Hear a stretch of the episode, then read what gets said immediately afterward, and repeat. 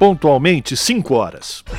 Começa agora Jornal Brasil Atual. Produção em parceria com Brasil de Fato. Movimentos populares, política, direitos humanos, economia, mundo do trabalho, cultura e prestação de serviço. Jornal Brasil Atual.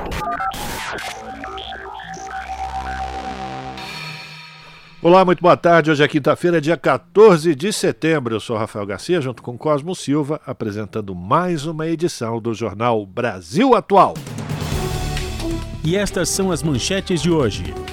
Supremo Tribunal Federal condena a 17 anos o primeiro réu que atacou os três poderes em 8 de janeiro.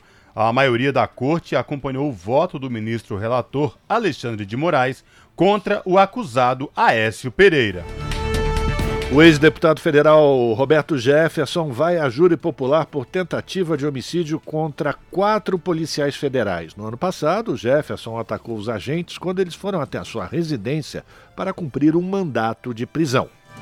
E a Câmara aprova texto principal da chamada mini-reforma eleitoral, com mudanças sobre candidaturas femininas e distribuição de votos.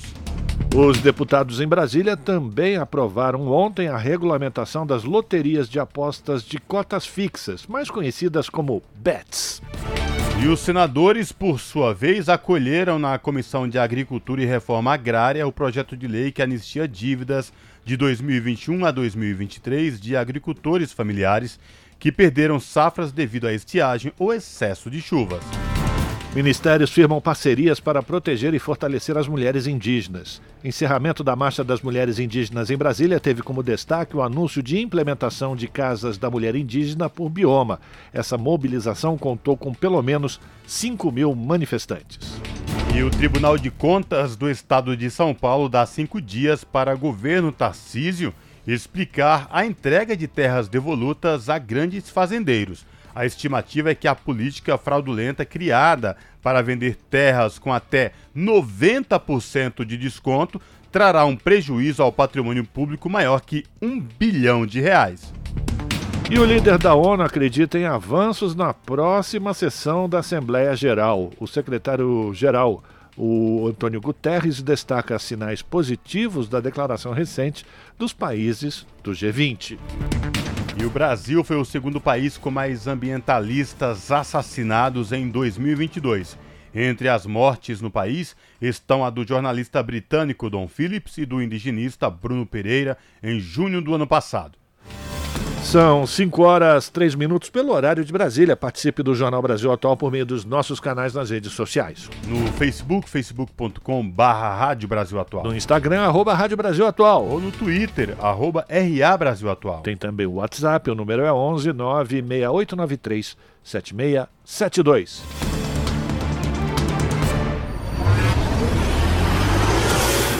Jornal Brasil Atual. Uma parceria com Brasil de Fato na Rádio Brasil Atual. Tempo e temperatura. A tarde desta quinta-feira aqui na capital paulista é de tempo nublado e chuvoso. Os termômetros marcam 15 graus neste momento. Essa chuva, que cai agora com intensidade moderada a forte, continua durante o período da noite, mas cessa na madrugada. E a temperatura na madrugada fica na casa dos 12 graus na capital paulista. Em Santo André, São Bernardo do Campo e São Caetano do Sul, a tarde desta quinta-feira também é de tempo totalmente nublado, frio e chuvoso. Neste momento, termômetros marcam 15 graus. Igualmente na capital paulista, essa chuva que cai agora continua no período da noite, mas cessa na madrugada. A madrugada continua fria com ventania. A temperatura fica na casa dos 12 graus. A tarde desta quinta-feira, na região de Mogi das Cruzes, é de tempo fechado e chuvoso. Neste momento, os termômetros marcam 15 graus. Essa chuva com intensidade moderada a forte continua durante a noite e madrugada e a temperatura fica na casa dos 12 graus. E em Sorocaba, a tarde desta quinta-feira também é de tempo fechado. Os termômetros marcam 20 graus neste momento. Está chovendo agora, chuva generalizada com intensidade moderada. Essa chuva, que cai agora em grande parte da região de Sorocaba, continua no período da noite e cessa na madrugada. A temperatura cai mais na madrugada e fica na casa dos 12 graus. No finalzinho do jornal, eu volto para falar como fica o tempo nesta sexta-feira. Na Rádio Brasil Atual, está na hora de dar o serviço. 5 horas e 5 minutos, trânsito nesse fim de tarde molhado aqui na capital de São Paulo. A CET nesse momento informa que são 603 quilômetros de ruas e avenidas monitoradas com trânsito congestionado. A pior região nesse momento é a Zona Oeste, apresentando 220 quilômetros de lentidão. A Zona Sul vem em seguida com 153, Zona Leste 91, Zona Norte 71, por fim a região central 68 quilômetros de ruas e avenidas com trânsito congestionado. E lembrando ao motorista que de agora até as 8 da noite, carros com placas finais 7 e 8 não podem circular no centro expandido de São Paulo. Trânsito está complicado na cidade nesse final de tarde de quinta-feira, Cosmo. E a situação do transporte público sobre trilhos? Boa tarde. Boa tarde, Rafael Garcia e ouvinte do Jornal da Rádio Brasil Atual. Olha, pelo, por enquanto, aqui zapeando o site do metrô, a gente percebe que todas as linhas estão em situação de normalidade para os passageiros. Nesta tarde de quinta-feira, o metrô informa que não, não há nenhuma intercorrência nas linhas azul, verde, vermelha, amarela, lilás e prata neste momento. Aí, portanto, situação para quem pretende pegar o metrô está tranquilo. E esta mesma situação se repete nos trens da CPTM que é a Companhia Paulista de Trens Metropolitanos, que atende a capital e grande São Paulo, incluindo o ABC Paulista. Todas as linhas estão em operação de tranquilidade para os passageiros. A sorte que a chuva né, não é tão forte assim, porque geralmente quando a chuva vem forte, as linhas de trens aqui de São Paulo, principalmente as que vão para o ABC Paulista, ficam interditadas por conta de alagamentos e muita chuva nos trilhos, Rafael Garcia. Por falar nisso, situação para quem pretende descer aí para a Baixada Santista, utilizando as rodovias Anchieta ou rodovia dos imigrantes. Trânsito tranquilo, não tem nenhum ponto de congestionamento, inclusive pela via Anchieta, descida na, da serra, que normalmente tem a descida lenta por conta do excesso de caminhões, hoje está tranquilo, segundo a concessionária. É, a descida é realizada pela pista sul da Via Anchieta e da rodovia dos imigrantes, subida da serra acontece pela pista norte das duas rodovias e a concessionária diz que o tempo está coberto, com chuva em pontos isolados e visibilidade parcial. Portanto, motorista que vai pegar a estrada nesse momento, atenção redobrada, se é o seu caso. Boa viagem! Lê, lê, lê, oh, oh, oh, Rádio Brasil Atual. Jornal Brasil Atual. Uma parceria com Brasil de Fato. São 5 horas e 8 minutos. O Supremo Tribunal Federal condenou nesta quinta-feira Aécio Lúcio Costa Pereira, primeiro réu pelos atos golpistas de 8 de janeiro, a 17 anos de prisão em regime fechado. Com a decisão, o acusado também deverá pagar solidariamente com outros investigados o valor de 30 milhões de reais de ressarcimento pela depredação do Palácio do Planalto do Congresso e da sede do STF. A maioria dos ministros condenou o acusado por cinco crimes: associação criminosa armada, abolição violenta do Estado Democrático de Direito, tentativa de golpe de Estado, dano qualificado pela violência e grave ameaça e deterioração de patrimônio tombado. A condenação foi definida com os votos dos ministros Alexandre de Moraes, Cristiano Zanin, Edson Fachin, Luiz Fux Carmen Lúcia, Luiz Roberto Barroso, Dias Toffoli, Gilmar Mendes e a presidente da corte, Rosa Weber. O último voto do julgamento foi proferido por Rosa Weber. A ministra ressaltou que o 8 de janeiro não foi um domingo no parque. Pois é, com os meus ouvintes, e na contramão, por outro lado, o André Mendonça e o Nunes Marques foram as principais divergências do julgamento e não reconheceram que o acusado cometeu o crime de golpe de Estado. Ai, ai, ai. A sessão também foi marcada por um bate-boca entre Mendonça, o André Mendonça e o Alexandre de Moraes. Durante o julgamento, a defesa de Aécio Pereira disse que o julgamento do caso pelo STF é político, segundo o advogado. O réu não tem foro privilegiado, segundo essa defesa, né? o réu não tem foro privilegiado e deveria ser julgado pela primeira instância. Além disso, o advogado rebateu a acusação de participação do réu na execução dos atos. 5 horas e 10 minutos e a gente continua repercutindo este julgamento porque a Procuradoria-Geral da República reforçou na tarde desta quinta-feira no Supremo Tribunal Federal pedido de condenação de Tiago de Assis Matar, segundo réu julgado pelos atos golpistas do 8 de janeiro. O réu participou da depredação do Palácio do Planalto, onde foi preso pela Polícia Militar. Ele continua preso no presídio da Papuda, no Distrito Federal. Para a Procuradoria, Tiago deve ser condenado pelos crimes de associação criminosa armada, abolição violenta do Estado Democrático de Direito, tentativa de golpe de Estado, dano qualificado pela violência e grave ameaça e deterioração do patrimônio tombado. Durante sustentação no STF, o subprocurador da República, Carlos Frederico Santos, reforçou o pedido de condenação de Tiago Matar pelos cinco crimes. Santos ressaltou que o acusado veio de ônibus para Brasília para participar da manifestação golpista e usou máscaras para amenizar o feito do gás lacrimogênio lançado pela polícia. E o ex-deputado federal Roberto Jefferson vai a júri popular por tentativa de homicídio contra quatro policiais federais. A decisão é da juíza federal Abi Ilharco Magalhães, da primeira vara federal da cidade de Três Rios. Em outubro do ano passado, Jefferson atacou os agentes com tiros e granadas quando eles foram até a sua residência, que fica em Comendador Levi Gasparian, para cumprir um mandato de prisão. O delegado Marcelo André Cortes Vilela e a agente Karina Lino Miranda de Oliveira ficaram feridos e precisaram de atendimento médico.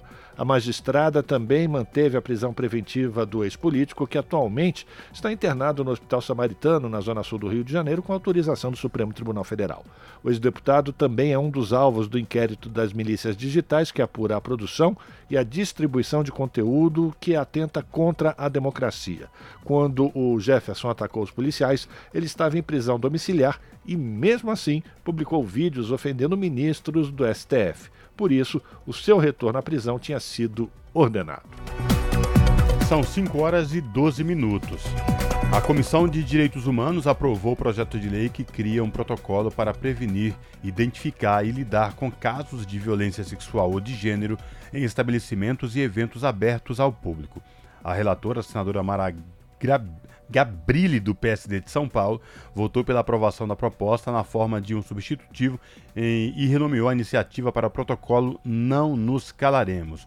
O projeto também institui um selo para estabelecimentos que aderirem voluntariamente ao protocolo.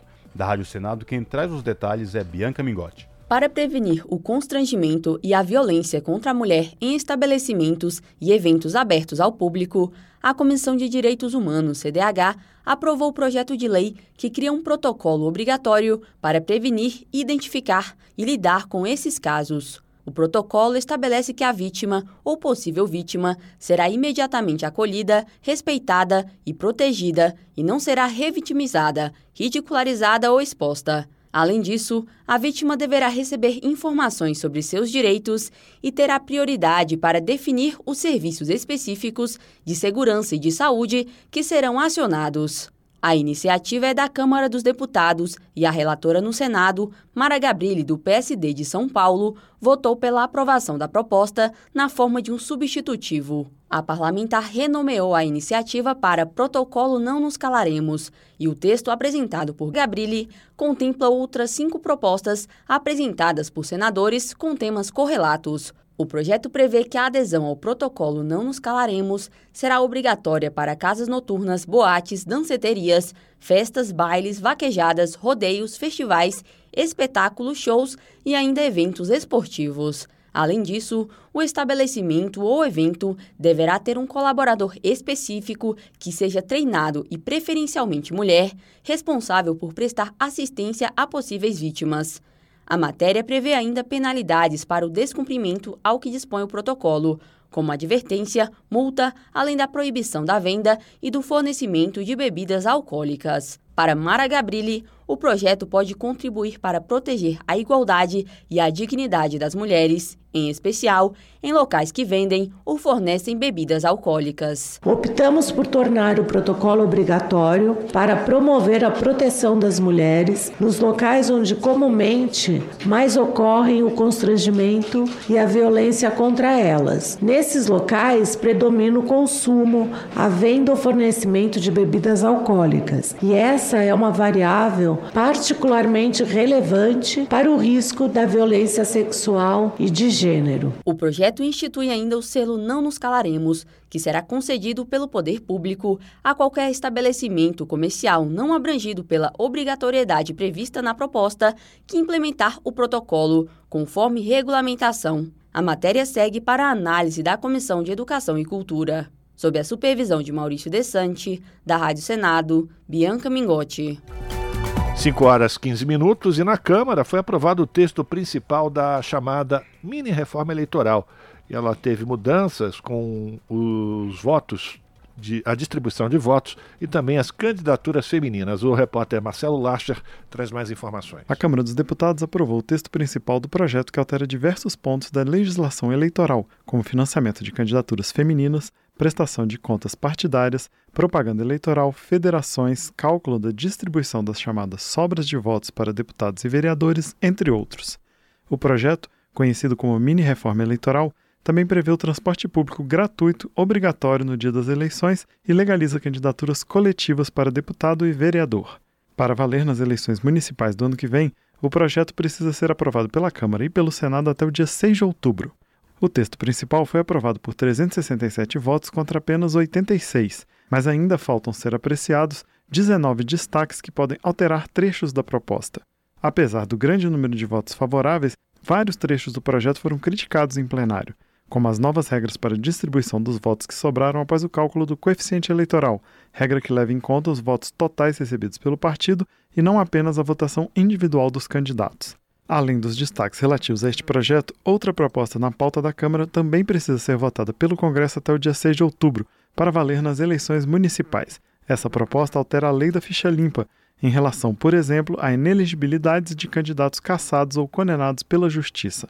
As duas propostas receberam críticas do deputado Chico Alencar, do PSOL do Rio de Janeiro. Nós vemos nos detalhes desses projetos uma malversação da ideia das sobras que cristaliza o domínio dos grandes partidos, um afrouxamento das regras que podem punir compra de votos e desvio de recursos ilícitos para as campanhas. As duas propostas tiveram origem em um grupo de trabalho coordenado pela deputada Dani Cunha, do União do Rio de Janeiro, que defendeu as medidas. O relator, deputado Rubens Pereira Júnior, do PT do Maranhão, disse que o objetivo das alterações é simplificar o sistema e incorporar decisões já adotadas pela Justiça Eleitoral. Esse é um assunto que trata de modernizar o sistema eleitoral brasileiro, corrigindo e fazendo pequenos ajustes. A democracia se solidifica com pequenos passos. E é isso que nós estamos fazendo no dia de hoje, tampando omissões legislativas, retirando interpretações dúbias da Justiça Eleitoral, com uma visão de quem participa do processo eleitoral. Os dois projetos que compõem a chamada mini reforma eleitoral devem ser votados no plenário da Câmara nesta quinta-feira. Da Rádio Câmara de Brasília, com informações de Antônio Vital, Marcelo Larcher. São 5 horas e 18 minutos. Líder da ONU acredita que avanços importantes na 78ª Assembleia Geral das Nações Unidas. O secretário-geral Antônio Guterres destaca sinais positivos da declaração recente dos países no G20, o encontro de líderes globais na ONU é considerada momento único para agir em prol do bem comum. Da ONU News em Nova York, quem traz os detalhes é Felipe de Carvalho.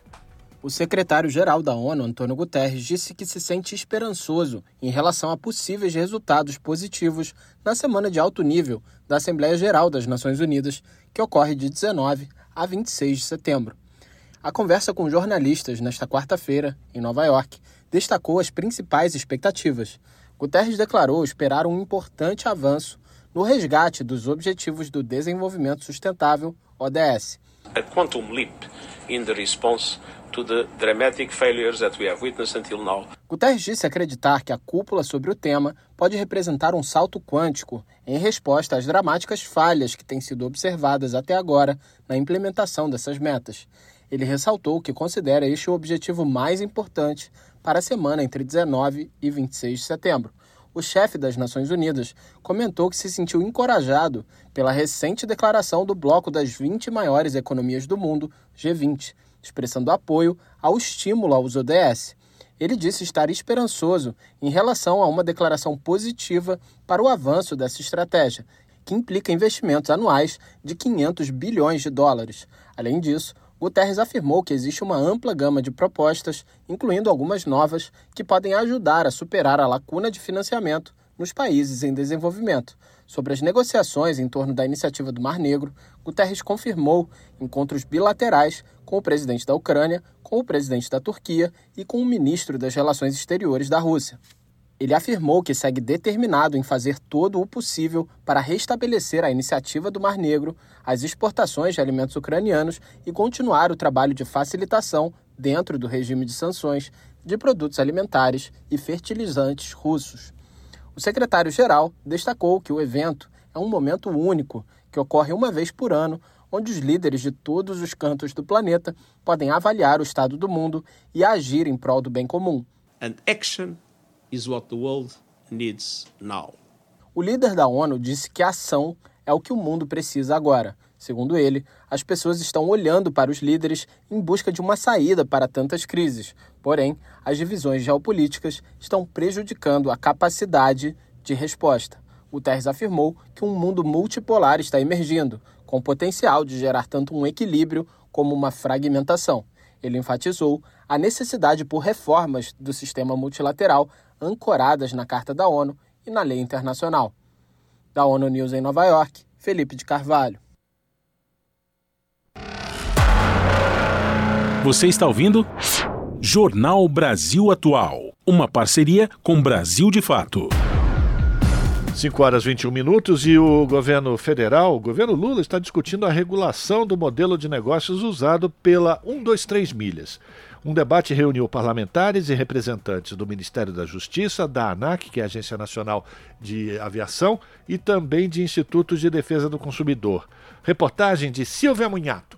O coordenador de estudos de mercado da Senacom, Vitor Hugo Ferreira, disse em audiência na Câmara que o modelo de negócio usado pela 123 Milhas, venda de passagens futuras e transações com milhagens, não é ilegal, mas precisa ser regulado. Segundo ele, o Ministério da Justiça está preocupado com a crise de médio prazo que o caso da empresa pode gerar no setor de turismo no país. A audiência foi promovida pelas comissões de defesa do consumidor e de fiscalização financeira e controle. Ferreira explicou que, além de outras empresas, empresas semelhantes ficarem sob suspeita, outros negócios, como hotéis, locadoras e agências locais, estão sofrendo reflexos do descumprimento de contratos. Ele diz que todas as empresas que vendem passagens por meio de plataformas digitais foram notificadas pela Senacom para prestarem esclarecimentos. O ministro do Turismo, Celso Sabino, diz que a pasta está estudando a fundo o modelo de negócios da 123 Milhas. Nós vamos entregar um relatório dizendo esse modelo é seguro ou esse modelo não é seguro, ou esse modelo pode ser seguro se for feito isso, isso ou aquilo.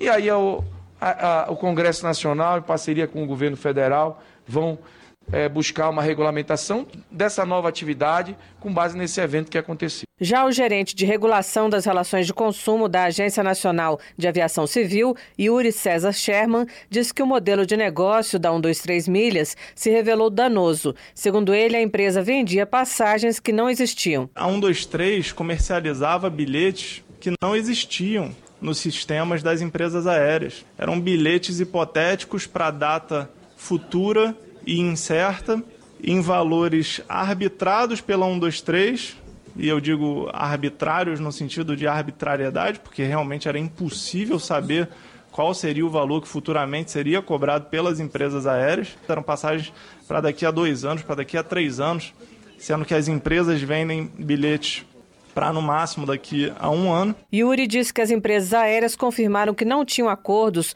com a 123 Milhas e que a plataforma digital acessava as contas das pessoas que vendiam milhas após o repasse do login e da senha. Ele disse que isso é fraude porque as empresas não permitem o compartilhamento desses dados. O gerente da ANAC disse ainda que as empresas aéreas afirmaram que não vão rejeitar passagens já emitidas pela 123 Milhas, mesmo que a empresa não pague. Ele disse que se as empresas aéreas descumprirem isso ou se a passagem for cancelada de alguma forma, o consumidor deve registrar o fato no portal consumidor.gov.br.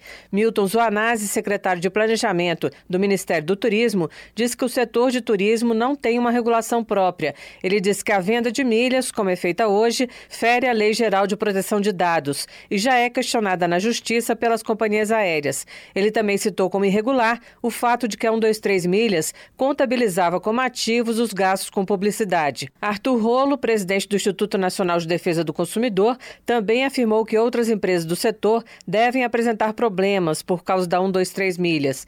Ele pediu à Justiça que permita aos consumidores lesados e que estão pagando a 123 Milhas de forma parcelada possam suspender os pagamentos. O deputado Duarte Júnior, do PSB do Maranhão, diz que acha desrespeitoso ver a propaganda da 123 Milhas nos aeroportos e solicitou a sua retirada. Ele anunciou requerimento para que o Ministério da Fazenda explique se não deveria ter fiscalizado a empresa por captação de poupança popular. Foi pegar dinheiro do consumidor, chamar o consumidor para o investimento onde o consumidor não sabia que estava investindo.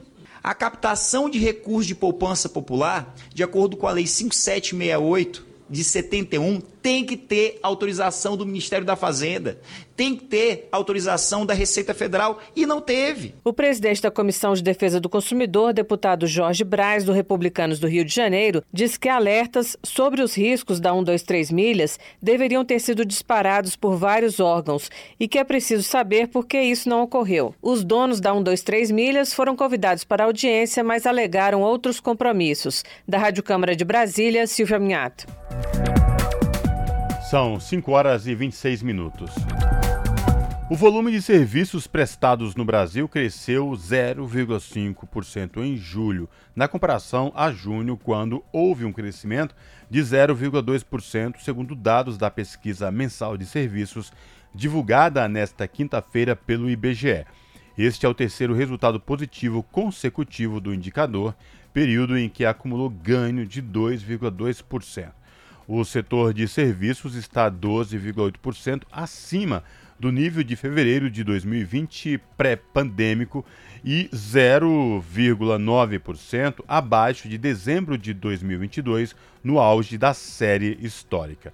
No acumulado do ano, o volume de serviços está 4,5% acima do que foi registrado no mesmo período de 2022. Na comparação entre os 12 meses imediatamente anteriores, a alta é de 6%.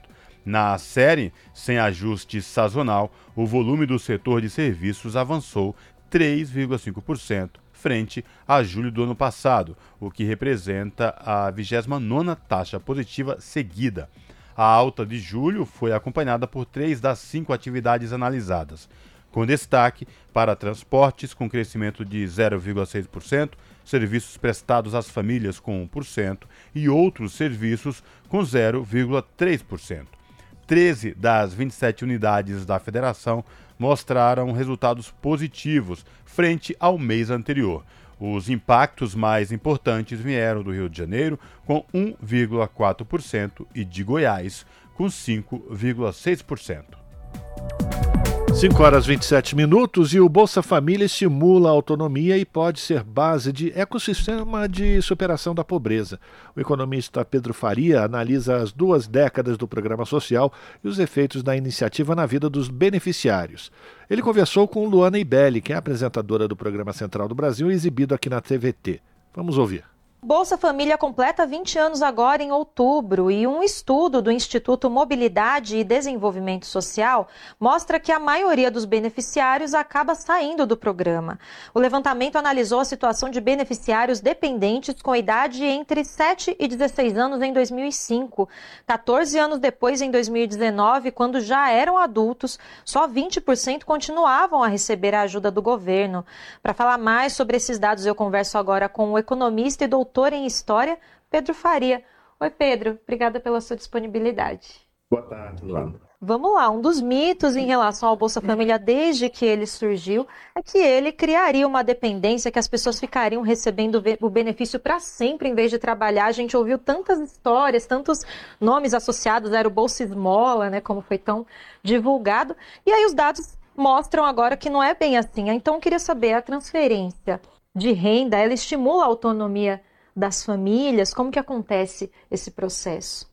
É, então, justamente a transferência de renda ela permite às pessoas ter uma estabilidade na, na renda que elas têm é, e a tomar decisões melhores, livres de pressão, da pressão econômica. Né? Então, a pessoa que recebe o Bolsa Família, é, ao contrário desse mito da pessoa que fica encostada, ela vai ter um recurso para pagar uma passagem para ir buscar um emprego, por exemplo, num centro urbano, as passagens de ônibus são caras, né? É, a pessoa vai ter, às vezes, se ela tem um emprego informal, né, quem recebe o Bolsa Família não é, é necessariamente desempregado, a pessoa tem uma renda intermitente, tem um emprego informal, e isso permite a ela é, organizar seus gastos, planejar é, um futuro, dedicar tempo é, aos filhos, né, à educação dos filhos. Então, é, também alivia pressões que ela pode sofrer de uma oferta de trabalho exploratória, é, de pessoas né, poderosas das localidades. Então, ele, o benefício ele dá autonomia para as pessoas poderem decidir o futuro delas. Né? É, e quando a gente pega exemplos de pessoas que cresceram em uma família que recebeu Bolsa Família e hoje não recebem mais, o fator escolaridade também foi muito importante para essa melhora social. E uma das regras para receber o Bolsa Família é justamente manter os filhos na escola. Então eu queria que você falasse um pouco da importância dessa dimensão do programa e, e trazer esses outros aspectos que estão além só da pessoa receber o dinheiro. O que, que você acha disso? É, justamente. Vou trazer um dado para você aqui que está nesse estudo do IMDS, só para você ter uma noção. É, os beneficiários que foram analisados, né, são filhos dos titulares, é, aqueles que os pais tinham só o fundamental incompleto, eles aparecem na RAIS, que é uma pesquisa é, de emprego formal que o governo federal faz. É, os beneficiários hoje, né, no período recente, eles aparecem em 23,3% deles estão em cinco anos na RAIS, ou seja, eles estavam empregados ao longo de cinco anos dessa pesquisa. Já os filhos dos beneficiários, né, que tinham, que os, os pais tinham ensino médio completo, eles estão é, em cinco anos na RAIS em 33,3%. Ou seja, os pais beneficiários do Bolsa Família que estavam em condição de vulnerabilidade tinham uma escolaridade maior, os filhos ficam empregados por mais tempo. Então, ao permitir né, que o, os filhos é, estejam na escola, isso ser uma obrigatoriedade, nós estamos garantindo que para a geração futura essa diferenciação aconteça para mais pessoas. Né? Essas pessoas vão, esses jovens lá, concluíram o ensino médio e agora eles vão ser capazes de dar para seus filhos e filhas uma condição de superação da pobreza melhor do que aqueles tiveram com o Bolsa Família. Então nós temos uma progressão. E para além disso, Pedro, como que você avalia o modelo do Bolsa Família hoje e quais ajustes poderiam ser feitos? É, eu acho que assim, o modelo da Bolsa Família é premiado mundialmente, né, reconhecido justamente por essas complementariedades, como a obrigatoriedade de estar na escola, das gestantes de fazerem o pré-natal, da vacinação, de criar um ambiente propício para a superação da pobreza. Então, uma coisa que a gente tem que fazer é reverter o estrago que o governo Bolsonaro fez com o Auxílio Brasil que tem justamente a ver com não exigir esses, é, essas complementariedades, que são benéficas pros, é, para os recipientes. Né? É, então, recompor é, essas obrigatoriedades, também recompor o CAD único, o Auxílio Brasil negligenciou o CAD único, que é esse controle que o governo tem de quem está em situação de pobreza. Outra situação que o governo federal tem feito é priorizar os, as residências que têm famílias com crianças que estão em fase de desenvolvimento, justamente por esses benefícios do programa, é, em, é, em, alternativa aos beneficiários que vivem sozinhos, principalmente os homens, né, dar uma ênfase para as mulheres, como diz a lei, porque os efeitos são muito melhores. Né? É, e uma outra questão é o Bolsa Família, ele foi historicamente é, a ferramenta fundamental para a superação da extrema pobreza. Então, como você notou, a pessoa sai da situação de extrema vulnerabilidade e nós temos que dar o próximo passo, que se faz com políticas de emprego. Né? Então, a pessoa sair da pobreza, consegue um emprego formal ao invés de informal, é, um emprego de qualidade que remunera bem. Então, questões macroeconômicas como a reindustrialização, é, uma taxa de desemprego baixa, elas vêm em complemento. Políticas educacionais que garantem a estabilidade na escola, é, para os beneficiários que acessam a universidade pública, que exi exista uma política de permanência estudantil para que eles possam concluir seus cursos superiores. São várias políticas complementares que vão construir um ecossistema de superação da pobreza junto com o Bolsa Família, que é a camada fundamental ali. Isso aí, Pedro. Muito obrigada pela análise e até uma próxima oportunidade. Eu que agradeço, Luana. Nós conversamos com o economista e doutor em História, Pedro Faria. São 5 horas e 34 minutos. Câmara aprova a regulamentação do funcionamento de loterias das apostas de cotas fixas, conhecidas como BETs. O repórter Antônio Vital acompanhou a votação. A Câmara dos Deputados aprovou o projeto que regulamenta o funcionamento das empresas de apostas esportivas conhecidas como BETs, modalidade classificada como de cota fixa, em que o apostador sabe quanto vai ganhar no momento em que faz o jogo. O texto apresentado pelo relator, deputado Adolfo Viana, do PSDB da Bahia, incorporou parcialmente o conteúdo de uma medida provisória editada em julho pelo governo. A proposta estabelece os critérios para as empresas que quiserem explorar os jogos, como exigência de pagamento de outorga de 30 milhões de reais. Além disso, dá ao Ministério da Fazenda a atribuição de autorizar a atividade das empresas. Também define regras de funcionamento e o percentual a ser cobrado de impostos, bem como a maneira como serão distribuídos os recursos. O projeto estabelece que as empresas ficarão com 82% do total arrecadado. Os demais 18% serão pagos como tributos, a serem distribuídos para diversas finalidades e órgãos: 2% para a Seguridade Social, 4% para o Ministério do Esporte, 4% para o Ministério do Turismo e o restante para entidades esportivas, para Embratur, Segurança Pública e Educação. A tributação e a distribuição de recursos foram criticadas no plenário. O deputado Gilson Marques, do Novo de Santa Catarina, disse que o objetivo do governo é apenas arrecadar mais. O nosso ministro Fernando Tachad está numa corrida desesperada em angariar mais recursos. E ele está utilizando isso como uma mágica para taxar mais. Porque, além de aumentar os percentuais das alíquotas sobre as apostas que já existem, das apostas novas e que irão ser permitidas, também ele quer tributar. A tributação das empresas de apostas foi defendida pelo líder do governo, deputado José Guimarães, do PT do Ceará. A regulamentação ajuda a quebrar com a ilegalidade e, ao mesmo tempo, obriga aqueles que movimentam bilhões pagarem minimamente o imposto que é devido ao país, à União. O projeto também prevê que os vencedores das apostas vão pagar 30% do prêmio para o imposto de renda. Já a deputada Fernanda Melchiona, do PSOL do Rio Grande do Sul, questionou mudanças feitas pelo relator na distribuição dos recursos. Ela apontou que o percentual da Seguridade Social que financia as aposentadorias caiu de 10% para apenas 2% e atribuiu a mudança à necessidade de aumentar o dinheiro destinado aos ministérios do esporte e do turismo. Aquilo que estava carimbado para a Previdência Social, para financiar programas, aposentadorias e benefícios sociais para o povo brasileiro, vai diretamente para esses lugares, além de valores reduzidos, agora carimbados para os ministérios comandados por Centrão. 2% apenas fica para a Seguridade. O plenário aprovou três mudanças no texto do relator. Uma delas incluiu as secretarias de esporte dos estados na lista dos órgãos beneficiários dos recursos, com a previsão de que esses recursos, 0,5% do total, serão divididos também com os municípios. Outra alteração retirou do Ministério da Fazenda o poder de disciplinar como as entidades esportivas beneficiadas poderão usar os recursos. De acordo com o deputado Felipe Carreiras, do PSB de Pernambuco, a interferência do governo nas entidades esportivas poderia acarretar punições ao Brasil em jogos internacionais. Outro destaque aprovado permite que as casas lotéricas, excluídas na primeira versão do projeto, também possam atuar nas apostas.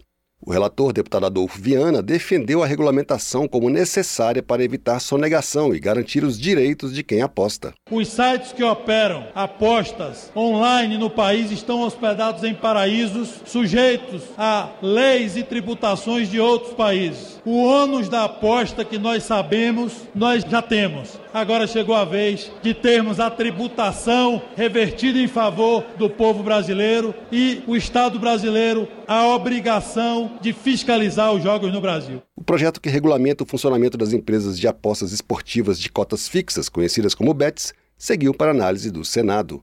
Da Rádio Câmara de Brasília, Antônio Vital. São 5 horas e 38 minutos e a Petrobras vai investir em gerador de energia eólica. O presidente da empresa, Jean Paul Prates, anunciou um investimento de 130 milhões de reais para desenvolver o equipamento. A estatal assinou uma parceria com a VEG, a WEG, que é uma empresa brasileira global de equipamentos eletroeletrônicos para o desenvolvimento da tecnologia que gera energia pela força dos ventos. O equipamento vai ter a capacidade de 7 megawatts, o que, segundo o Prates, daria para abastecer uma cidade de quase 17 mil habitantes. O acordo prevê o desenvolvimento de tecnologias para a fabricação dos componentes e a construção de um protótipo com contrapartidas técnicas e comerciais para a Petrobras.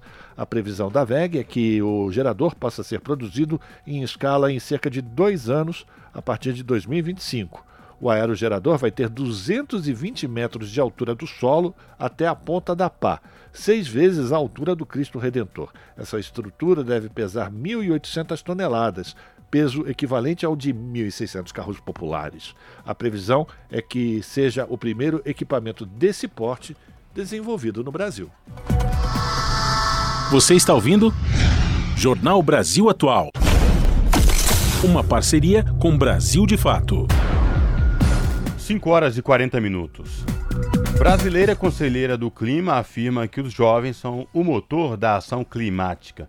Conferências locais e regionais de jovens culminarão em declaração global. Apesar de grande dedicação à causa climática, grupo recebe apenas 0,7% do financiamento. Paloma Costa, que foi integrante do grupo de conselheiros do secretário-geral da ONU, no tema, diz que, mesmo sem recursos, jovens enfrentam violência e desafios para manter as florestas de pé. Da ONU News, quem volta trazendo mais informações para a gente é o Felipe de Carvalho.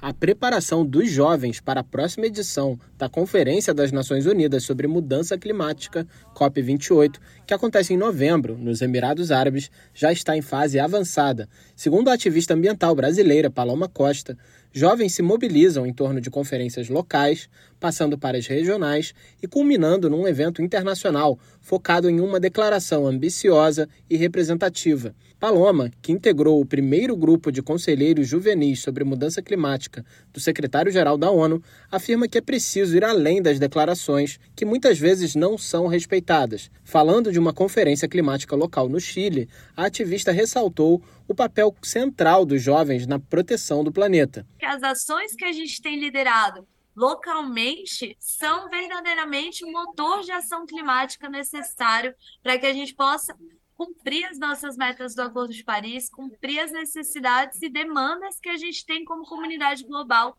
para não chegar a esse aumento a mais de um grau e meio. Sobre as expectativas para as decisões que serão tomadas pelos líderes globais na COP28, ela destacou o cumprimento das promessas sobre financiamento. Um resultado importante que a gente poderia ter lá é que esses acordos, essas promessas, como foram feitas nas últimas COPs, como um fundo para a proteção das florestas. E eu, que sou uma jovem brasileira, que tenho esse meio ambiente, como é a floresta amazônica, é super interessante escutar um compromisso como esse.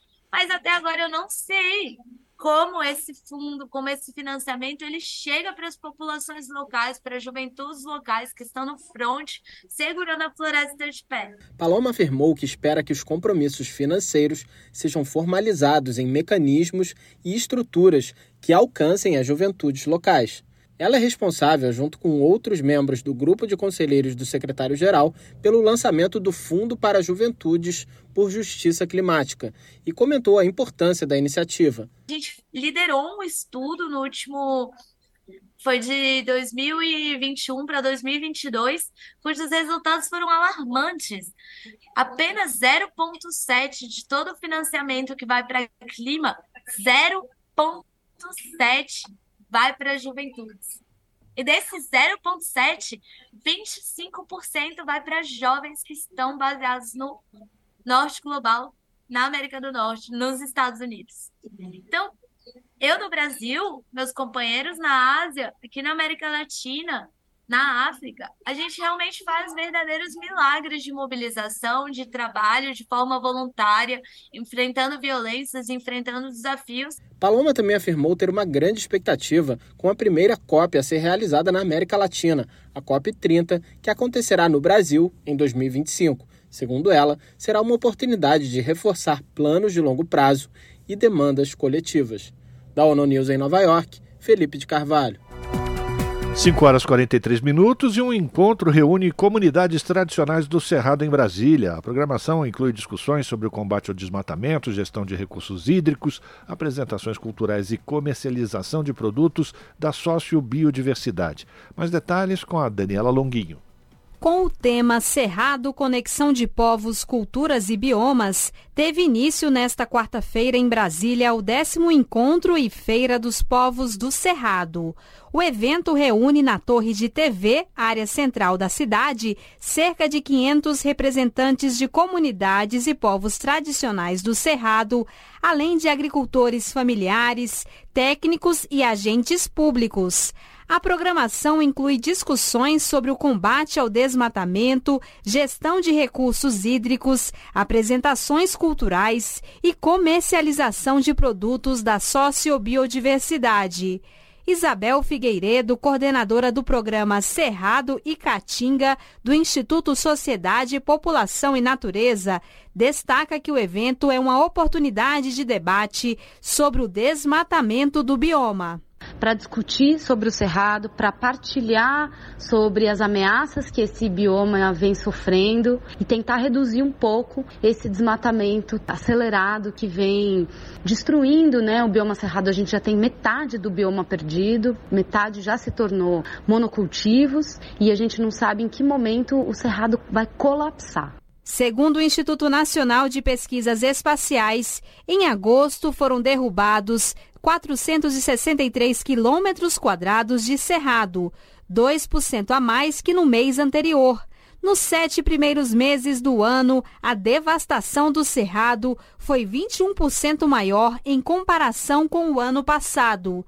Isabel Figueiredo explica que está em debate no Congresso Nacional uma proposta de emenda à Constituição para a inclusão do Cerrado e da Caatinga como patrimônios nacionais que foi um equívoco da nossa Constituição de apenas considerar a Mata Atlântica e a Amazônia patrimônios nacionais. Todos os biomas brasileiros são igualmente importantes. Cada um dos biomas depende das águas, dos fluxos é, de carbono, de temperatura, de clima que vem do outro bioma, de biodiversidade. O encontro é uma promoção da Rede Cerrado, composta por 60 organizações, em conjunto com 300 parcerias. A programação do décimo Encontro e Feira dos Povos do Cerrado vai até o próximo sábado, dia 16, e pode ser acessada no site redecerrado.org.br. Da Rádio Nacional em Brasília, Daniela Longuinho. Jornal Brasil Atual. 5 horas 47 minutos. Menos de uma semana depois de encerrar, de encerrar a Operação Escudo na Baixada Santista, no litoral paulista, o governo de São Paulo anunciou uma nova fase da operação, dessa vez na cidade de São Vicente, também na região metropolitana de Santos. Os detalhes com Eliane Gonçalves. A nova Operação Escudo foi confirmada em nota pela Secretaria de Segurança Pública do Estado. A nota afirma que a operação foi retomada na última sexta-feira, 8 de setembro, depois de um sargento reformado da Polícia Militar ter sido morto em frente de casa, em São Vicente. No mesmo dia, uma equipe da PM foi atrás dos suspeitos. Houve troca de tiros e um policial ficou ferido. Durante a ação, outras três pessoas também ficaram feridas e uma jovem de 22 anos morreu vítima de um tiro. Segundo a Secretaria de Segurança Pública, três suspeitos de participarem do assassinato do sargento já foram identificados e as investigações continuam. Três dias antes, no dia 5 de setembro, o governo do estado tinha anunciado o fim da Operação Escudo na região. Em pouco mais de um mês, a primeira fase da operação deixou 28 mortos e entrou para a história como a segunda ação mais letal da polícia em São Paulo ficando atrás apenas do massacre do Carandiru em 1992. Um relatório do Conselho Nacional de Direitos Humanos elencou uma série de abusos da Operação Escudo e fez mais de 20 recomendações para o governo do estado, entre elas o encerramento imediato da operação. A Defensoria Pública de São Paulo e a Conectas Direitos Humanos entraram na justiça com uma ação civil pública pedindo que fosse obrigatória a instalação de câmeras corporais em todos os policiais que atuavam na operação. Na nota em que confirmou a nova fase da Operação Escudo, a Secretaria de Segurança Pública não se comprometeu a adotar as câmeras. A primeira fase da operação teve início no dia 28 de julho, um dia depois da morte do policial Patrick Reis, na cidade do Guarujá. Da Rádio Nacional em São Paulo, Eliane Gonçalves. E o nosso contato agora no Jornal da Rádio Brasil Atual é com a Cida de Oliveira. A Cida que é repórter do portal da Rede Brasil Atual, redebrasilatual.com.br. Lembrando aqui aos ouvintes do Jornal da Rádio Brasil Atual, a Cida de Oliveira que deu um furo de reportagem no portal da RBA e este furo de reportagem está tendo desdobramentos. É isso mesmo, Cida? É isso mesmo, Cosmo. A gente está acompanhando é, essa política né, muito criticada do governador Tarcísio de Freitas, em que ele está utilizando de uma lei né, que está para ser derrubada, aliás, para transferir terras públicas para grandes fazendeiros. E lembrando-se das terras públicas para grandes fazendeiros, e não só a questão das terras públicas, com valor muito abaixo do valor de mercado, né? Pois é, Cosmo, você está chamando atenção para um problema que é também outro grande absurdo. Talvez é, fica difícil saber o que, que tem de mais absurdo nessa política, né? Mas o que a gente tem apurado, é, até com informações é, tiradas do próprio diário oficial, né? Você veja, Cosmo, que, que, que é uma política tão despreocupada né, com, com, com, o povo paulista que eles também não se preocupam nem com a opinião pública, né? Quer dizer, chega a ser descarado é, esse ato de se fazer um ato. Aliás, eu queria chamar a atenção, né? Está tá previsto para hoje à tarde, é, daqui a pouco, lá em Presidente Prudente, com a presença do, do governador, né? Com, é, enfim, algumas outras autoridades locais é, para entrega de títulos de terra, né? Então eles estão aproveitando que vai ter a entrega de títulos é, de algumas outras é, áreas pequenas, né? Que são áreas de, de, de reforma agrária, muito poucas, e, e o governo está aproveitando que vai ter esse evento para essa titulação, que é uma titulação legítima, quero deixar bem claro, é, e, e, junto ele está embutindo aí nesse ato a, a, entrega dessas terras aí que são as que estão trazendo bastante preocupação para nós, né? Então, quando a gente está falando aqui de, de, de terra, é, de muita terra, né, para quem já tem, aliás, muita terra por um preço muito baixo, a gente levantou no próprio Diário Oficial, que foi é, foi autorizada, né? Foi feita, inclusive, foi feito um cálculo do valor de uma área de mais de 1.500 hectares, né? Que foi avaliado em 19 milhões, né? E, e um pouquinho mais de 19 milhões, né? Mas que ela vai ser vendida só por 1 milhão e 900, né? Ou seja, um desconto né, de 90%. O que, que te parece, Cosmo? É muito estranho, Cida, para não falar outra palavra, porque isso fica evidente a oficialização da grilagem de terras públicas aqui no estado de São Paulo. Embora a gente sabe que tem uma ação no Supremo Tribunal Federal da bancada do PT aqui na Alesp pedindo a inconstitucionalidade desta lei que permite o governador Tarcísio de Freitas é, fazer essa entrega de terras com títulos. Mas, enfim, a reportagem publicada na Rede Brasil Atual, redebrasilatual.com.br, já calçou aí é, é, desdobramentos, porque é, já existe aí tribunal pedindo, é, exigindo é, que o próprio governador Tarcísio de Freitas explique a entrega dessas terras devolutas a grandes fazendeiros, né, Cida? Verdade, Cosmo. O que acontece é que dentro dessa, desse absurdo todo, dessa política que a gente está chamando de reforma agrária às avessas, né? Ou seja, quando a lei estadual, quando a Constituição Federal diz que terras devolutas, que são aquelas terras públicas que não têm ainda assim uma destinação é, é já definida, é, sejam é, destinadas à reforma agrária né, Cosmo? Só que a gente está falando de reforma agrária no sentido de dar terra para quem não tem e para que nessas terras, nesses assentamentos, possa ser desenvolvida uma, uma agricultura né, pelas famílias, a chamada agricultura familiar, que é para produzir alimentos, né, para produzir alimentos para trazer é, para os CEASAS, né, para levar para as feiras locais, enfim, é para botar mesmo comida na mesa.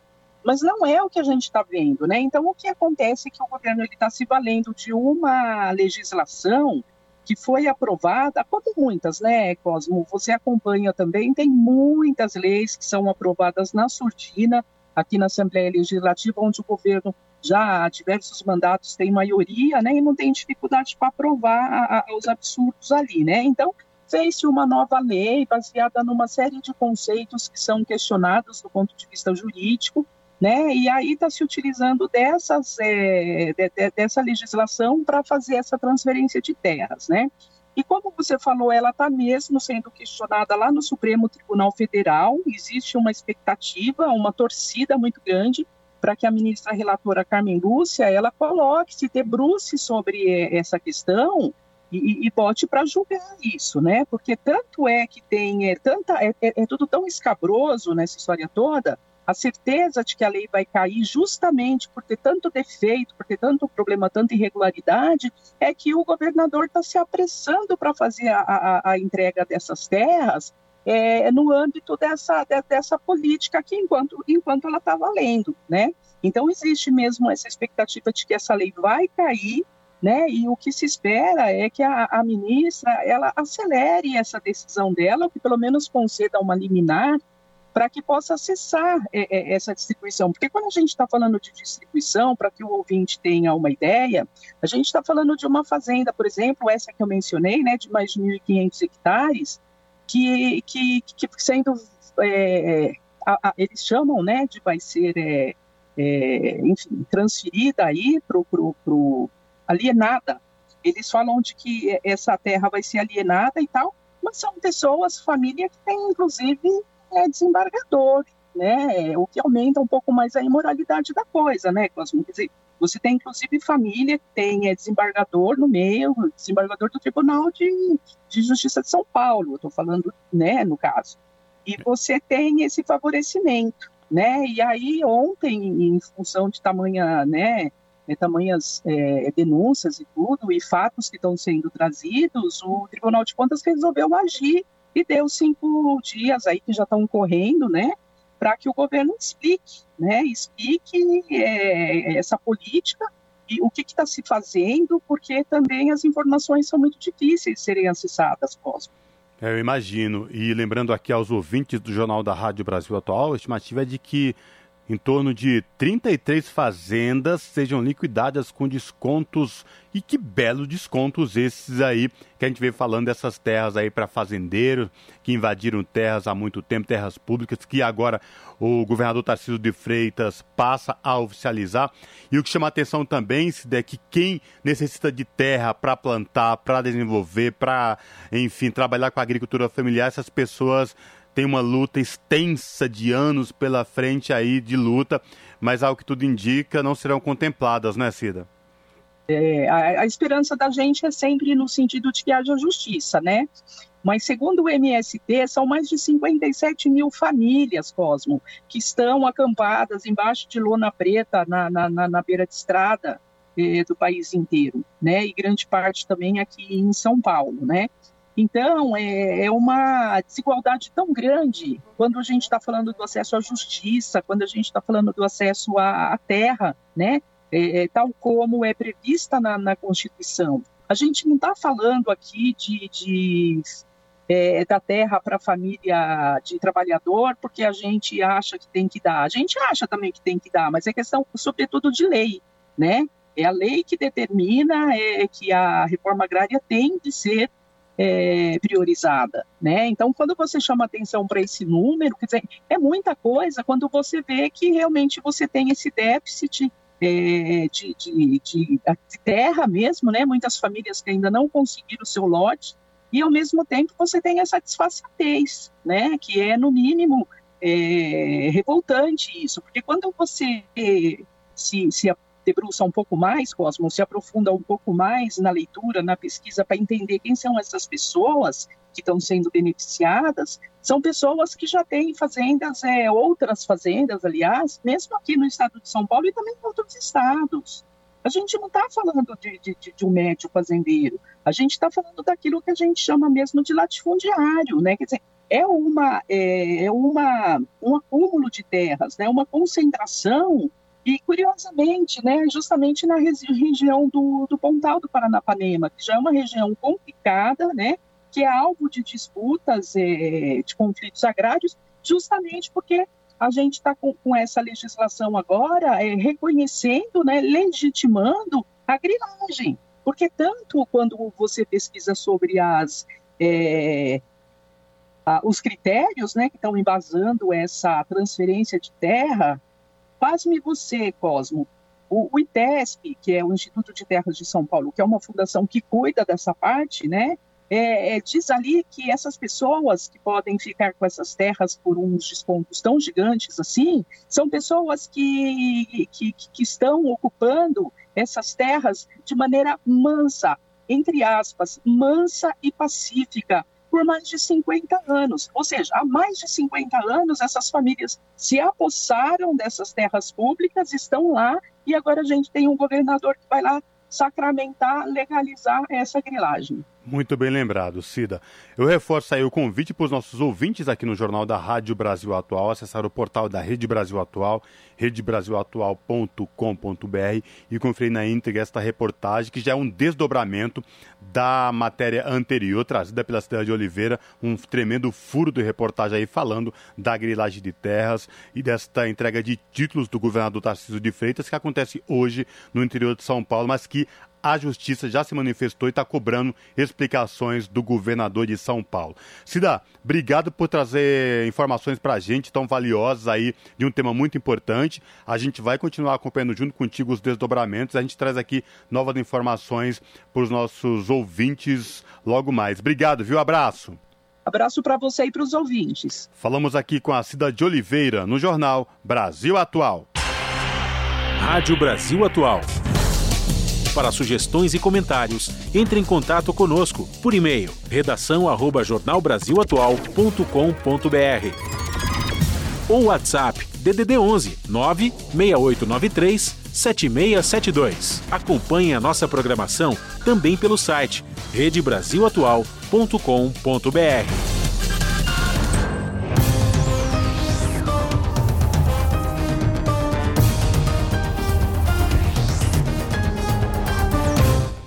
18 horas e 1 minuto, vamos fazer conexão direta com a redação da TVT para saber da apresentadora Ana Flávia Quitério quais destaques de logo mais do seu jornal que começa pontualmente às 7 da noite na TVT, canal 44.1 digital em São Paulo e na Grande São Paulo e também transmitido no YouTube da TVT, youtube.com/redetvt.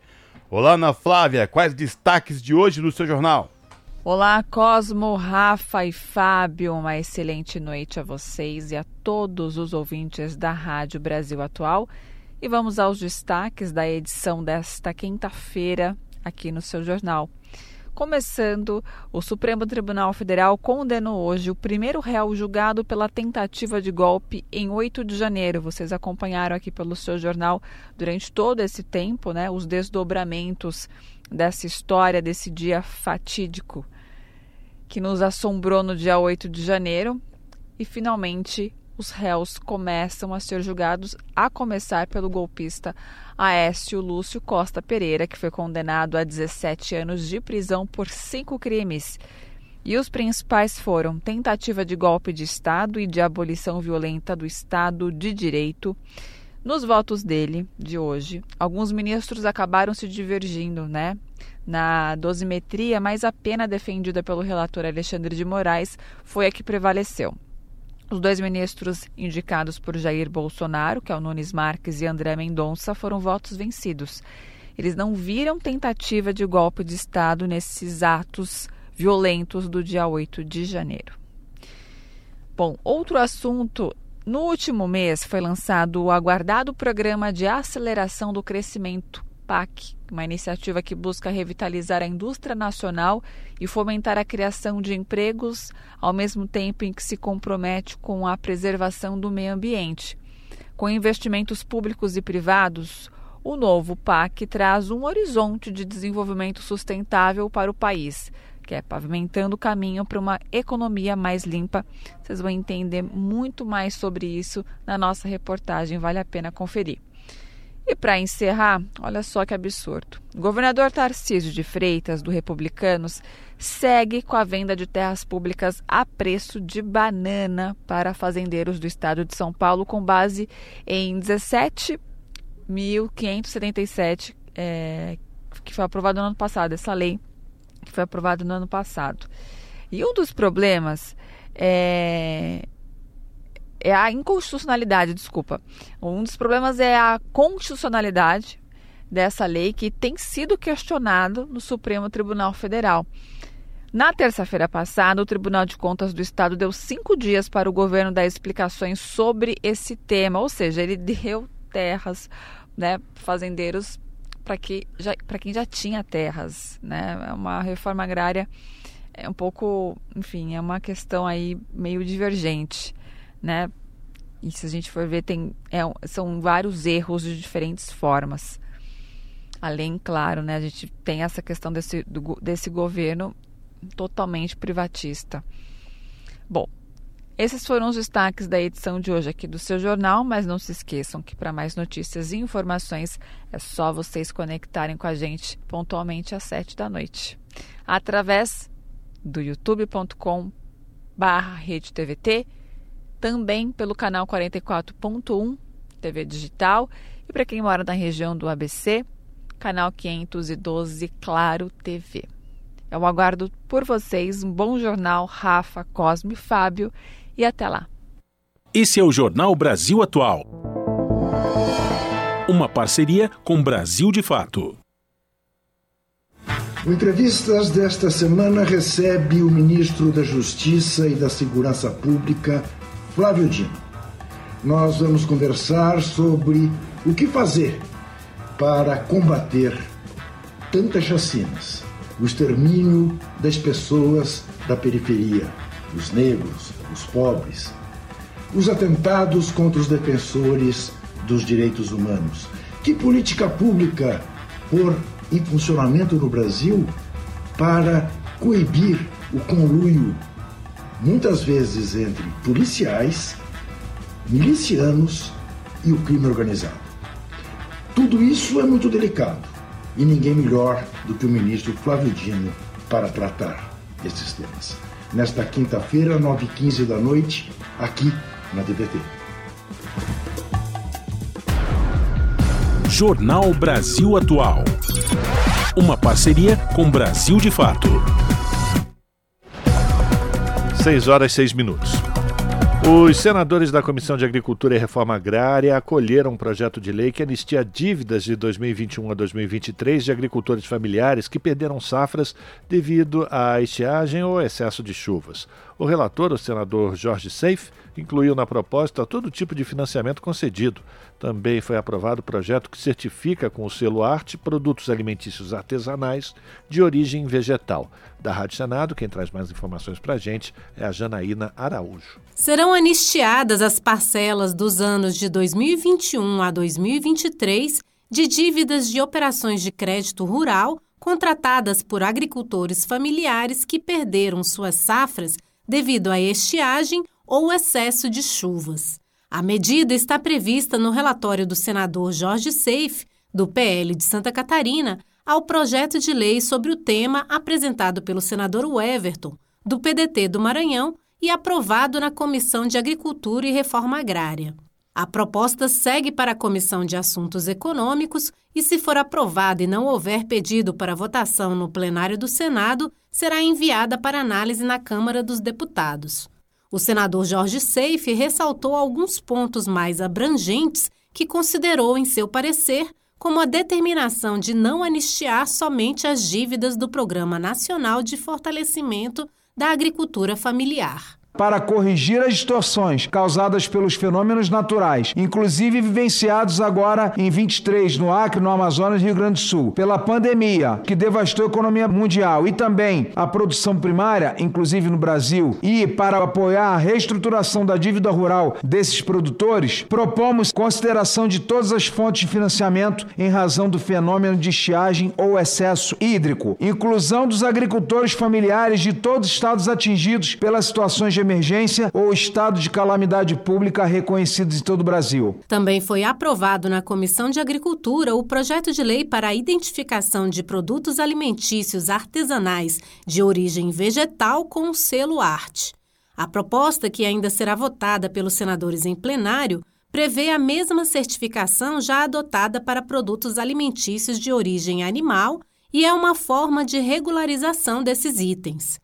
A relatora, a senadora Tereza Cristina, do PP de Mato Grosso do Sul, considera que a medida melhora as condições de identidade, qualidade e comercialização de produtos alimentícios artesanais de origem vegetal no Brasil. Isso atinge de maneira positiva os pequenos produtores rurais, aqueles que fazem da horticultura, principalmente, e dos produtos artesanais em volta das cidades, enfim, agricultores da agricultura familiar que possam comercializar e dar mais valor aos seus produtos. Entre os requerimentos também aprovados pelos senadores está o convite feito pelo presidente da comissão, senador Alan Rick, do União do Acre, ao ministro da Agricultura e Pecuária, Carlos Fávaro, para prestar informações sobre a situação atual do setor agropecuário, debater as soluções por meio da prorrogação do prazo de pagamento dos financiamentos rurais e outros assuntos. Da Rádio Senado, Janaína Araújo. São 6 horas e 10 minutos. O Brasil foi o segundo país com mais ambientalistas assassinados em 2022. Entre as mortes no Brasil estão a do jornalista britânico Don Phillips e a do indigenista Bruno Pereira em junho do ano passado. Mais detalhes na reportagem de Daniela Longuinho.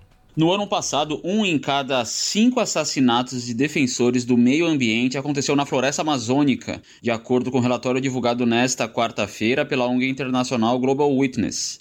No mundo todo, 177 defensores da terra foram mortos em 2022, ou seja, um a cada dois dias. Desses, quase nove em cada dez assassinatos registrados ocorreram aqui na América Latina. Mais de um terço, 60 assassinatos, foram na Colômbia. Os outros países mais perigosos para ambientalistas incluem o Brasil em segundo lugar, com 34 assassinatos registrados, seguido pelo México, 31. Entre as mortes no Brasil estão a do jornalista britânico Don Phillips e a do indigenista Bruno Pereira em junho do ano passado. De acordo com Gabriela Bianchini, consultora sênior da Global Witness, a pesquisa constatou que as comunidades indígenas correspondem a mais de um terço dos assassinatos globais, apesar de serem 5% da população mundial. Há um percentual de mortes entre indígenas que é muito alto também, porque os indígenas vivem nessas regiões e atuam de forma ativa na proteção da floresta. O relatório cita da suposta ligação de empresas estrangeiras a violações cometidas contra comunidades indígenas. Segundo Gabriela,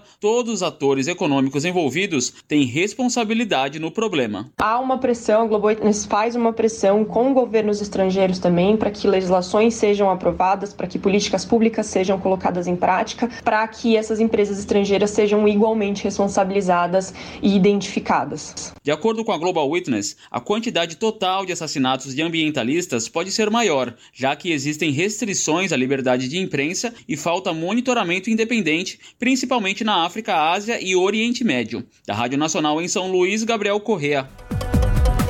6 horas 12 minutos e um projeto de lei prevê atendimento especializado para mulheres indígenas vítimas de violência de gênero. A proposta foi protocolada durante a ação que marcou a abertura da terceira Marcha das Mulheres Indígenas e quem traz as, informa as informações para a gente é o Douglas Matos, do Brasil de Fato. A deputada Célia Chacriabá, do PSOL, protocolou na Câmara Federal nesta semana uma proposta que busca combater a violência contra mulheres indígenas. O projeto de lei 4381-2023 estabelece procedimentos a serem adotados por unidades de polícia e outros órgãos do sistema de segurança pública, isso por atendimento a vítimas com esse perfil. A proposta mira todos os tipos de violência, como agressão física, psicológica, sexual, verbal, patrimonial, moral e política. O projeto de lei prevê um acompanhamento especializado. O roteiro inclui desde o atendimento nas delegacias até a fase de orientação processual nos casos em que houver pedido de medida protetiva. E também cria a chamada Rede de Apoio Multidisciplinar, que pode contar com membros da sociedade civil, advogadas populares, psicólogas, antropólogas e assistentes sociais, por exemplo. A ideia é promover uma associação entre a rede e o poder público por meio de um termo de cooperação técnica para que os atendimentos à vítima sejam devidamente acompanhados. Essa vigilância deve incluir procedimentos emergenciais, atendimentos voltados à saúde, bem como ações nas áreas de segurança pública, justiça e rede socioassistencial. O texto prevê ainda a disponibilização de um serviço nacional de atendimento telefônico.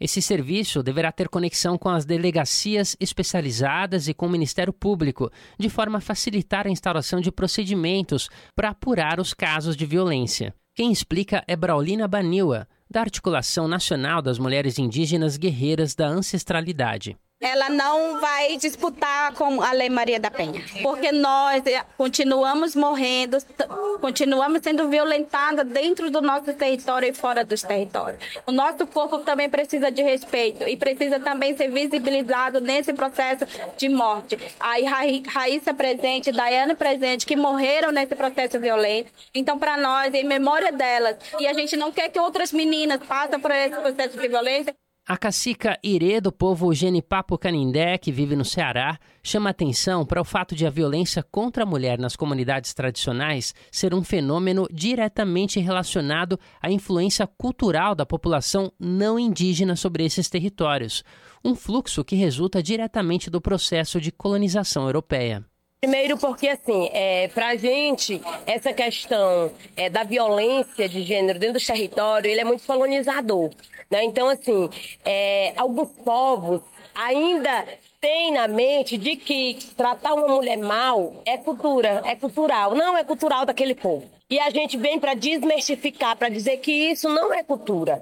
Né? Os nossos povos, na antiguidade, eles não nos ensinaram a violentar, né? a fazer todo essa, esse, os tipos de violências que são cometidos pelas mulheres indígenas, que essas mulheres indígenas sofrem nos seus territórios.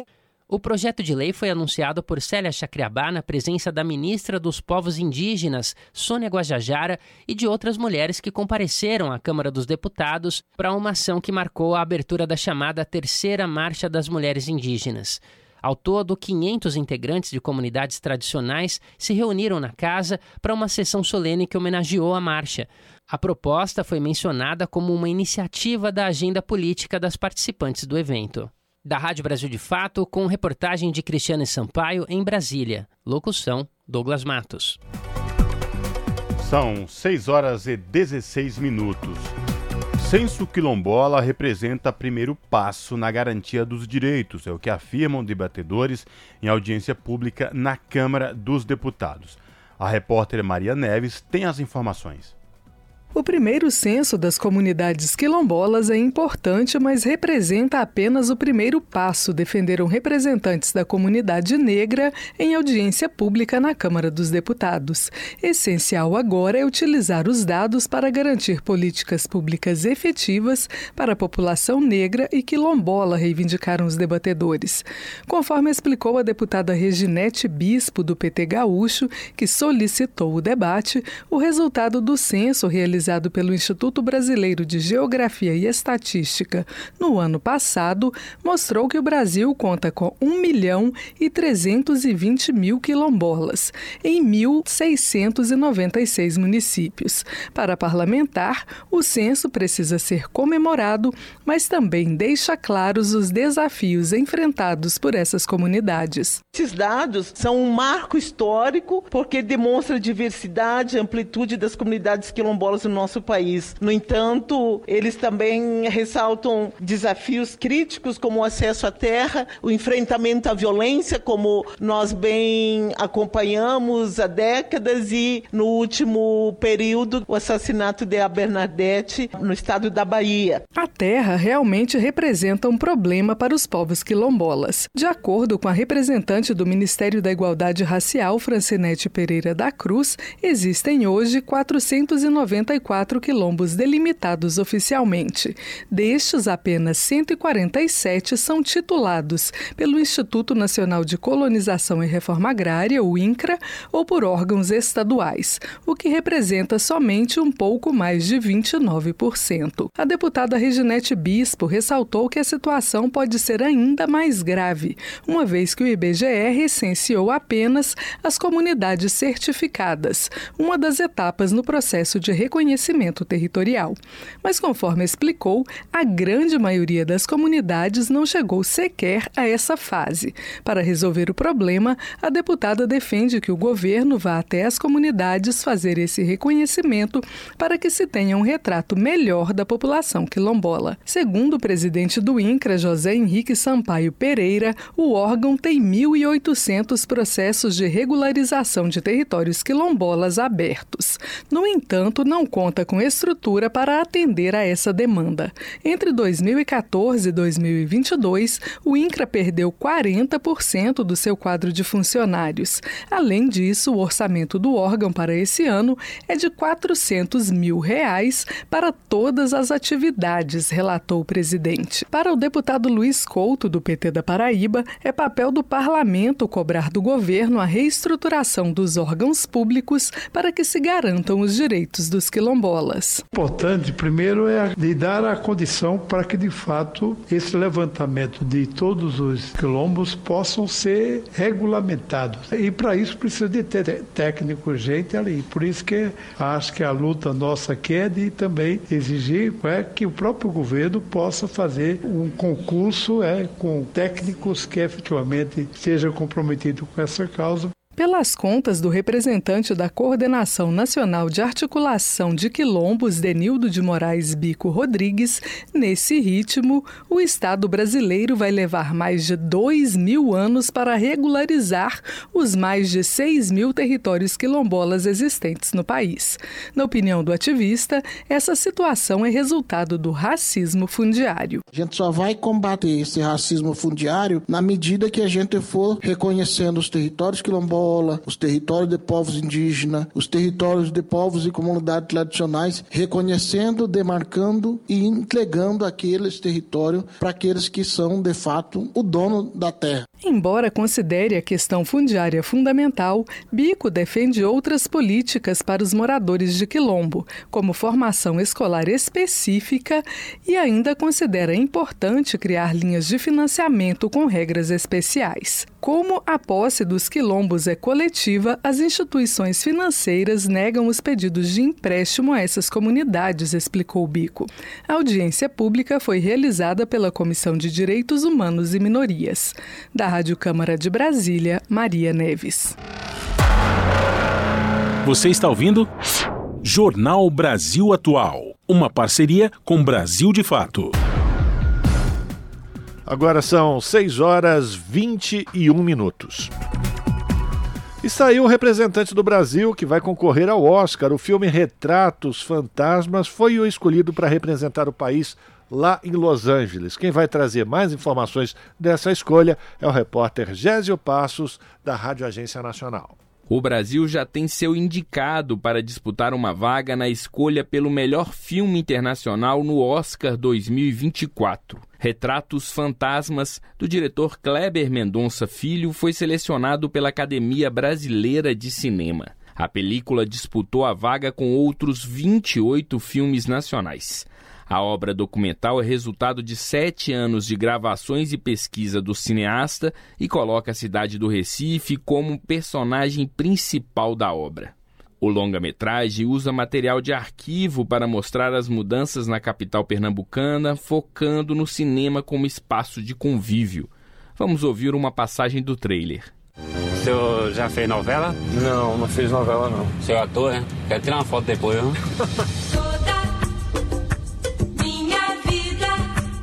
A cidade se transforma a cada ano, isso é certo. Um cinema pode ser um espaço de gentilezas. O cinema como uma igreja. Cinemas que morreram e que voltaram como templos. Filmes de ficção são os melhores documentários. O filme já está em exibição nos cinemas brasileiros. A obra também foi lançada no Festival de Cannes deste ano, no Festival de Gramado e em outros festivais na Austrália, Alemanha, Chile, Peru, Canadá, Portugal e Estados Unidos. Kleber Mendonça dirigiu ainda Bacurau, Aquários e Som ao Redor, este também selecionado à vaga do Oscar em 2014. Após a indicação de cada país, um comitê da Academia de Cinema dos Estados Unidos, responsável pela premiação, revisa as inscrições e seleciona os cinco finalistas que poderão disputar a estatueta. Dos filmes escolhidos pelo Brasil para o Oscar de melhor obra estrangeira, apenas quatro foram indicados oficialmente para disputa: O Pagador de Promessas em 1963, O Quatrilho em 1996, O Que É Isso, Companheiro em 1998 e Central do Brasil em 1999. Mas nenhum deles venceu a premiação norte-americana. Da Rádio Nacional em Brasília, Gésio Passos. São 6 horas e 24 minutos. A Comissão de Educação e Cultura discutiu em audiência pública projetos de leis que regulamentam o serviço de vídeo sob demanda e a cobrança de contribuição para o desenvolvimento da indústria cinematográfica nacional, a Condecine, nas plataformas. Participaram do debate representantes do Ministério da Cultura, da Agência Nacional do Cinema, de produtoras independentes de audiovisual, da Associação Brasileira de Televisão por Assinatura e de empresas de streaming. Da Rádio Senado, quem traz os detalhes agora é o Luiz Felipe Liázebra. A Comissão de Educação e Cultura discutiu o marco regulatório das plataformas de streaming no país, como Amazon Prime, Netflix e Globoplay.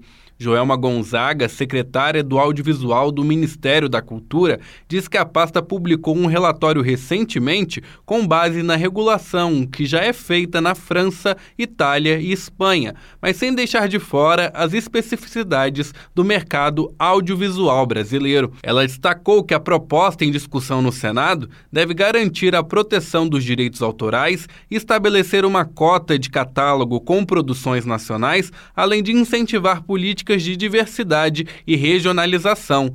Em relação à tributação, Joelma falou que é primordial que as plataformas paguem um imposto para incentivar obras brasileiras. A ideia é que seja recolhida das empresas a contribuição para o desenvolvimento da indústria cinematográfica nacional para o vídeo sob demanda, conhecido como VOD. As plataformas de VOD que vão atuar no nosso país devem contribuir no desenvolvimento do setor através da contribuição dessa alíquota progressiva.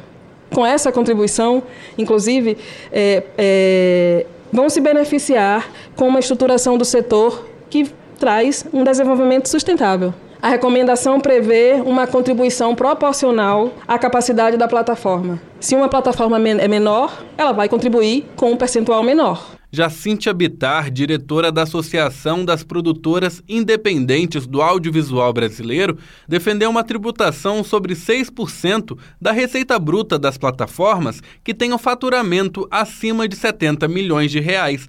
Ela justifica que o país é o segundo maior consumidor de streaming no mundo e que a aprovação do projeto é essencial para garantir diversidade e pluralidade do mercado audiovisual. Mariana Polidório, diretora de políticas públicas da Netflix, concordou com a necessidade de regulamentação, mas rejeitou a necessidade das cotas de conteúdo brasileiro nas plataformas. Para o modelo de serviço de vídeo on demanda, a ideia de uma cota de conteúdo no catálogo, ela não faz tanto sentido quanto ela faz na modalidade da TV aberta, da TV por assinatura ou no cinema.